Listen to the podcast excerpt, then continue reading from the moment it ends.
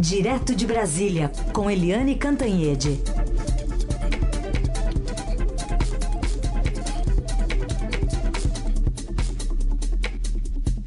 Oi, Eliane, bom dia. Bom dia, Raíssa e Carolina e Beatriz Bula, direto de Nova York, não é isso? É isso, Olá, a Beatriz Bula está conosco. Carol, Raíssen, Eliane, bom dia. Bom, bom dia. dia. Bom dia, Bia. Bom, daqui a pouco, horário de Brasília, umas 10, 10 e pouquinho, o presidente Bolsonaro vai fazer esse discurso presencial, abrindo a, a Assembleia Geral da ONU em Nova York, pressionado por diversos temas desconfortáveis. Ontem foi um dia bastante cheio, a Bia está acompanhando a agenda do, do presidente da comitiva brasileira. Tá ainda no hotel ou já saiu do hotel onde o presidente está hospedado e já está é, no, no prédio da ONU aí mesmo, Bia? Carol, uma peculiaridade da cobertura da ONU desse ano em razão da pandemia. É a primeira vez que a ONU reúne é, é as, os chefes, as delegações internacionais e permite que chefes de Estado, presidentes venham é, presencialmente, né? apesar de alguns terem optado é, por, fazerem o, por fazer o discurso de maneira virtual. Então vai ser uma ONU híbrida. E também novidade para os jornalistas: a gente não pode entrar no plenário da ONU como é, podíamos em outros anos, desde que com credenciamento feito pela ONU sempre. Dessa vez não poderei assistir de dentro do plenário, então estou na rua, aqui nas imediações da ONU. É, e vou acompanhar por aqui todo o bastidor aí de movimentação, de chegada e saída do presidente, mas é, infelizmente vou ver virtualmente a ONU dessa vez, é, assim como vocês. Bom, inicialmente, o que, dá para esperar do que já se falou aí, se é que vazou alguma coisa, do discurso do presidente não vacinado? É, Heisen, a gente publicou no Estadão desde é, nos últimos dias algumas matérias sobre as expectativas em torno desse discurso. É, e o que a gente tem visto aqui, ouvido dos assessores dele, é que o roteiro para o discurso indicaria um discurso aí mais sóbrio do que os que ele chegou a fazer em 2019 e 2020, especialmente 2019, o primeiro ano dele. Isso porque houve uma troca no comando do Itamaraty, é, o Ernesto Araújo é, que dava gás a essa versão aí do presidente ainda mais ligada às bases desse bolsonarismo, que fala para uma base eleitoral, com a retórica antissocialista, etc. Não é mais o comandante do Itamaraty, né? O novo chanceler é o ministro Carlos França, então houve uma mudança de rota aí. É, e é, a tentativa aí, portanto, dos diplomatas é de tentar usar esse discurso para divulgar uma espécie de agenda positiva. O que seria essa espécie de agenda positiva? Por exemplo, anunciar doação de vacinas para países que estão em más condições de combate à pandemia na região como Haiti, é, falar é, que o Brasil é, duplicou aí orçamento para é, fiscalização de desmatamento ilegal, etc. Agora, isso vai emplacar, sim, Carol, e acho que é um pouco o questionamento que a Eliane propõe na coluna dela hoje também, é o que a gente vai ver daqui a pouco, né? O presidente ele já deu sinais aí de que ele é, vai usar o discurso para é, para alavancar o, o, a popularidade dele junto à base eleitoral, que gosta, né, essa base do presidente, de quando ele faz posicionamentos mais inflamados. É, e ele já falou, por exemplo, que vai abordar temas como é, o marco temporal, né, a tese do marco temporal de terras indígenas, que é algo que vai aí despertar reação. E esses mesmos diplomatas que falam que o roteiro do discurso está uma coisa mais sóbria, admitem que uma frase, duas, três do presidente de improviso, ou que ele mesmo coloque ali é, com seu toque pessoal, digamos assim, coloca tudo por água abaixo. Eliane, essa pergunta para Bia. Oi, Bia. É, eu queria saber como é que está o clima aí também, porque aqui no Brasil está um festival de, de fake news nas redes bolsonaristas, dizendo que o Bolsonaro foi recebido com uma multidão no aeroporto em Nova York, que está um sucesso, mas o que a gente vê é dedo para cá, dedo para lá, é, ônibus é, com a imagem do Bolsonaro pegando fogo, é, gente fazendo, gritando genocida na porta do, do hotel e da, da, da casa do embaixador. Enfim, como é que está o clima é, em torno da comitiva e do presidente Bolsonaro, Bula? É, a realidade que é divulgada pelo presidente e apoiadores nas redes sociais sobre a viagem é, é paralela à realidade, ao que a gente está vivendo aqui é, nesse momento, né, Eliane? É, eles, eles escolhem divulgar ali os trechos do que convém e as fotos é, do que convém ali junto à sua base. Por exemplo, não divulgaram no vídeo que o presidente divulgou sobre o encontro com o primeiro-ministro britânico Boris Johnson, o, o, presidente não divulgou o trecho em que o Boris Johnson diz que se vacinou e praticamente constrange o presidente ao fazer uma defesa enfática da vacinação e o, o presidente diz que ele não tomou a vacina é, ali diante de um chefe de Estado, né, para um líder internacional. Então, é, ele, ele tem selecionado muito bem o que vai para as redes sociais. O clima aqui em Nova York é diferente. A gente não tem visto apoiadores do presidente Bolsonaro na porta do hotel ou dos locais onde ele passa. Em 2019, quando ele esteve, havia apoiadores sempre próximos é, ao presidente. Dessa vez não há. Eventualmente, uma ou outra pessoa, um outro brasileiro que está passando na rua pode parar para querer tirar uma foto com o presidente, falar que apoia o presidente, mas não tem uma coisa de manifestação organizada de apoiadores. O que há é manifestação de críticos do governo, que estão em todos os lugares pelos quais o Bolsonaro passa. São poucos, é um grupo pequeno, é, mas ainda assim tem ali umas 10 pessoas que estão é, se organizando sempre e, e, com um letreiro luminoso também, é, fazendo críticas aí ao presidente. É, e aí vocês estão mencionando o dedo, né? Porque ontem, na saída de um jantar, é, a comitiva presidencial ficou provocando esses manifestantes. O presidente Jair Bolsonaro ficou é, sorrindo para esses manifestantes e gravou um vídeo ali de novo para as redes sociais dele, é, gravado em frente ao grupo que protestava e, enfim, insultando esse grupo. É, e o ministro da Saúde, Marcelo Queiroga, mostrou o dedo do meio também para os manifestantes. Bom, a Bia fica então acompanhando nas mediações ali, né? Em parte o que a gente vai ouvir também nas próprias plataformas de divulgação da Assembleia da ONU.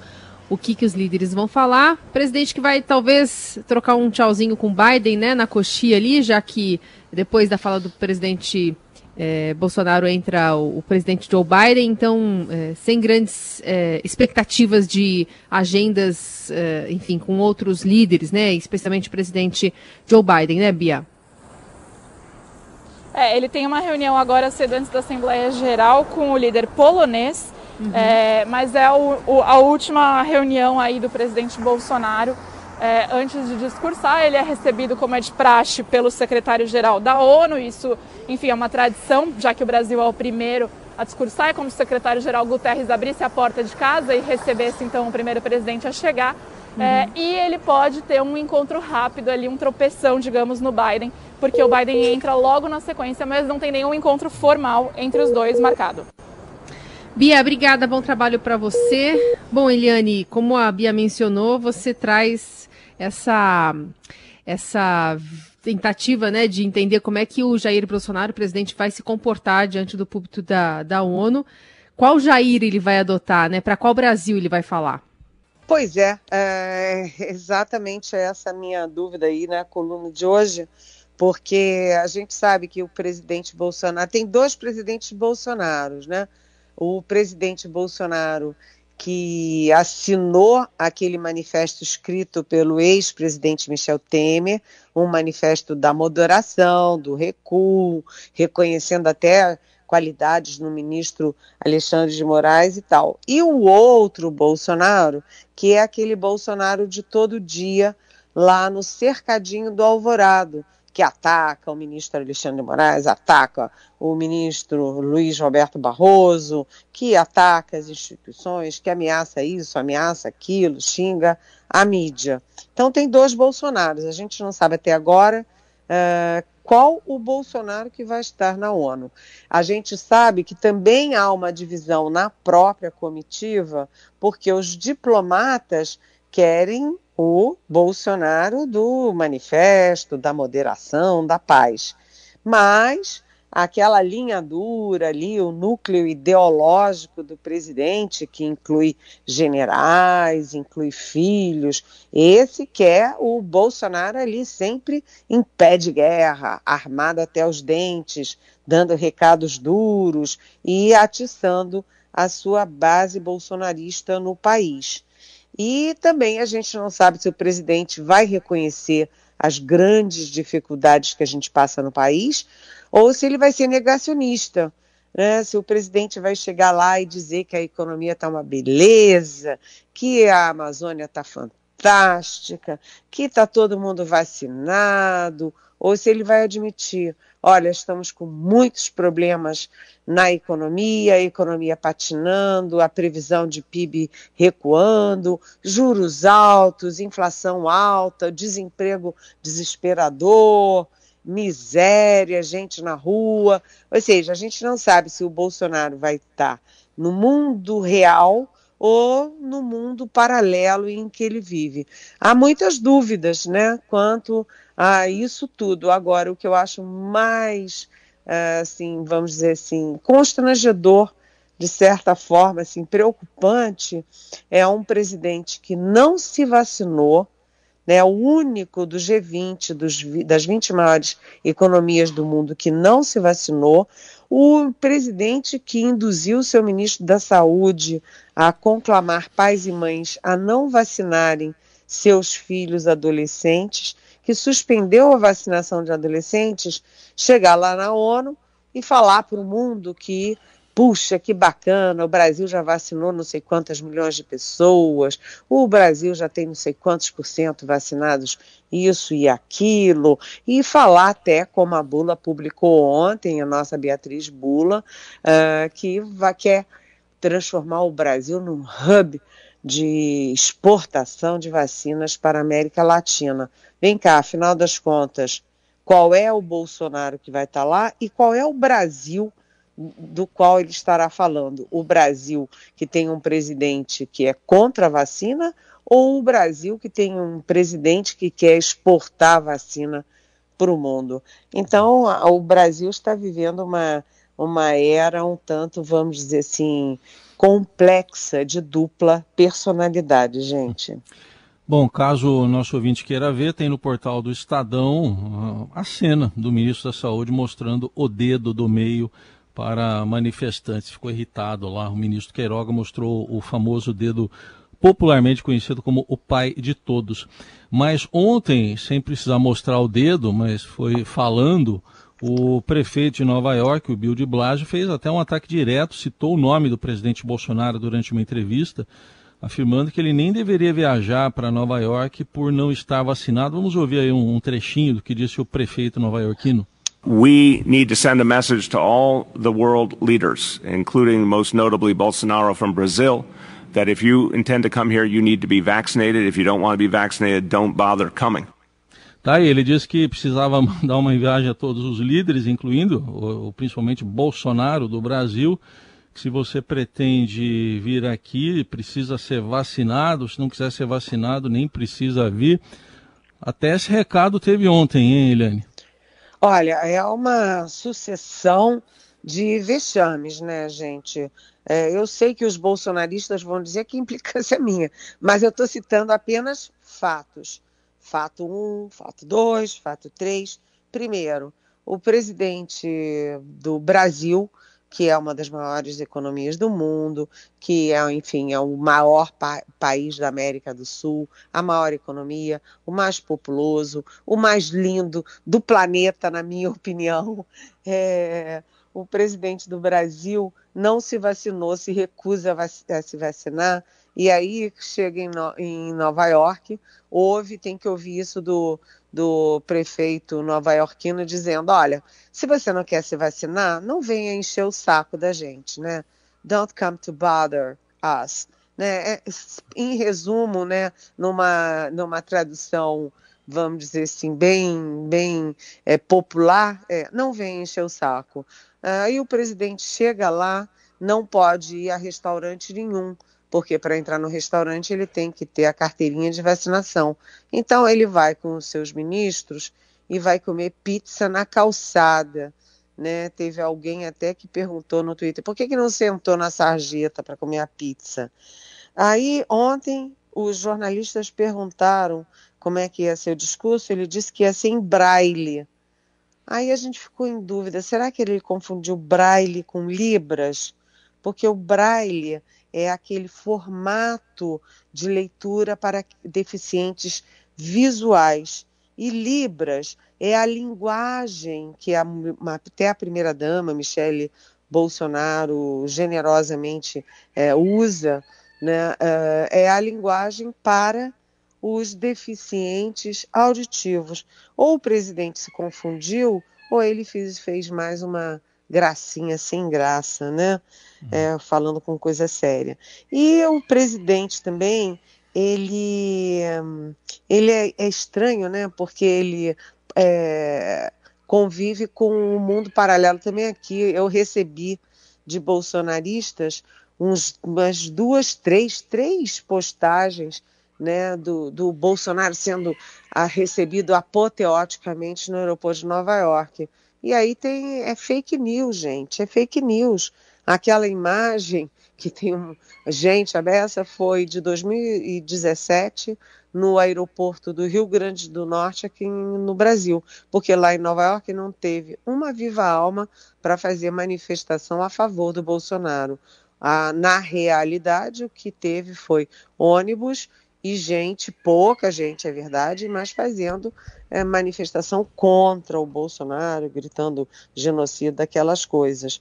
Então, a dúvida que fica é, é além do, do, do, ministro da Saúde dar dedo para manifestante com a mídia é, toda, uhum. do mundo todo gravando. Mas a dúvida que fica é se isso tudo é, é, é só erro né, só desespero do presidente, ou se é estratégia, porque vocês sabem que tem milhões de pessoas que vão às ruas defender, né, milhares, vamos dizer, milhares, que foram às ruas em 7 de setembro defender, a gente até agora não entendeu o que que foram defender, mas que acham um barato o presidente da República comer na pizza na rua, porque não pode entrar no restaurante, usar copo de geleia para receber a autoridade estrangeira, é, comer sozinho lá no bandejão de Davos, na reunião importantíssima para o mundo todo, que não usa máscara para receber presidentes e primeiros ministros e que é, constrange o Brasil contando piada de quinta categoria, de cunho sexista para chefes de Estado, por exemplo, o presidente de Portugal. Tem gente aqui no Brasil que acha isso maior barato. Eu, sinceramente, é, não vejo muita graça uhum. nessas coisas, não. Eu prefiro um presidente com estatura de presidente. É, o Galo não gostou também, pelo jeito, hein? o Bem Galo está se manifestando. Eu vou botar um bolsonarista e um não bolsonarista. Aí um dirá que o Galo é a favor e o outro dirá que o Galo é contra. Muito bom.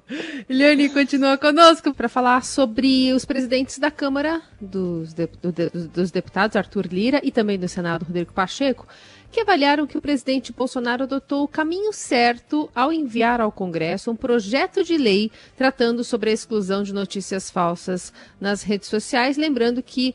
É, o trajeto de um projeto de lei é diferente de uma medida provisória, né?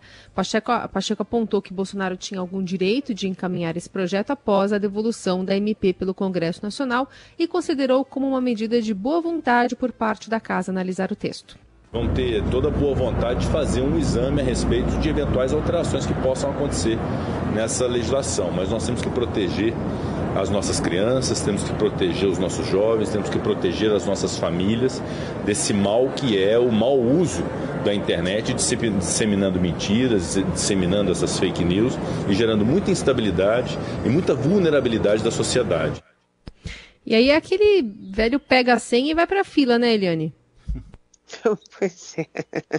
O problema é o seguinte: o presidente Bolsonaro é, ele sabia né, que ia ser derrotado tanto no pedido de impeachment do ministro Alexandre de Moraes do Supremo, ele sabia o tempo inteiro, como sabia que ia ser derrotado na medida provisória que flexibiliza ali o marco da internet para flexibilizar também as fake news que são tão, tão bem alastradas pelo meio bolsonarista.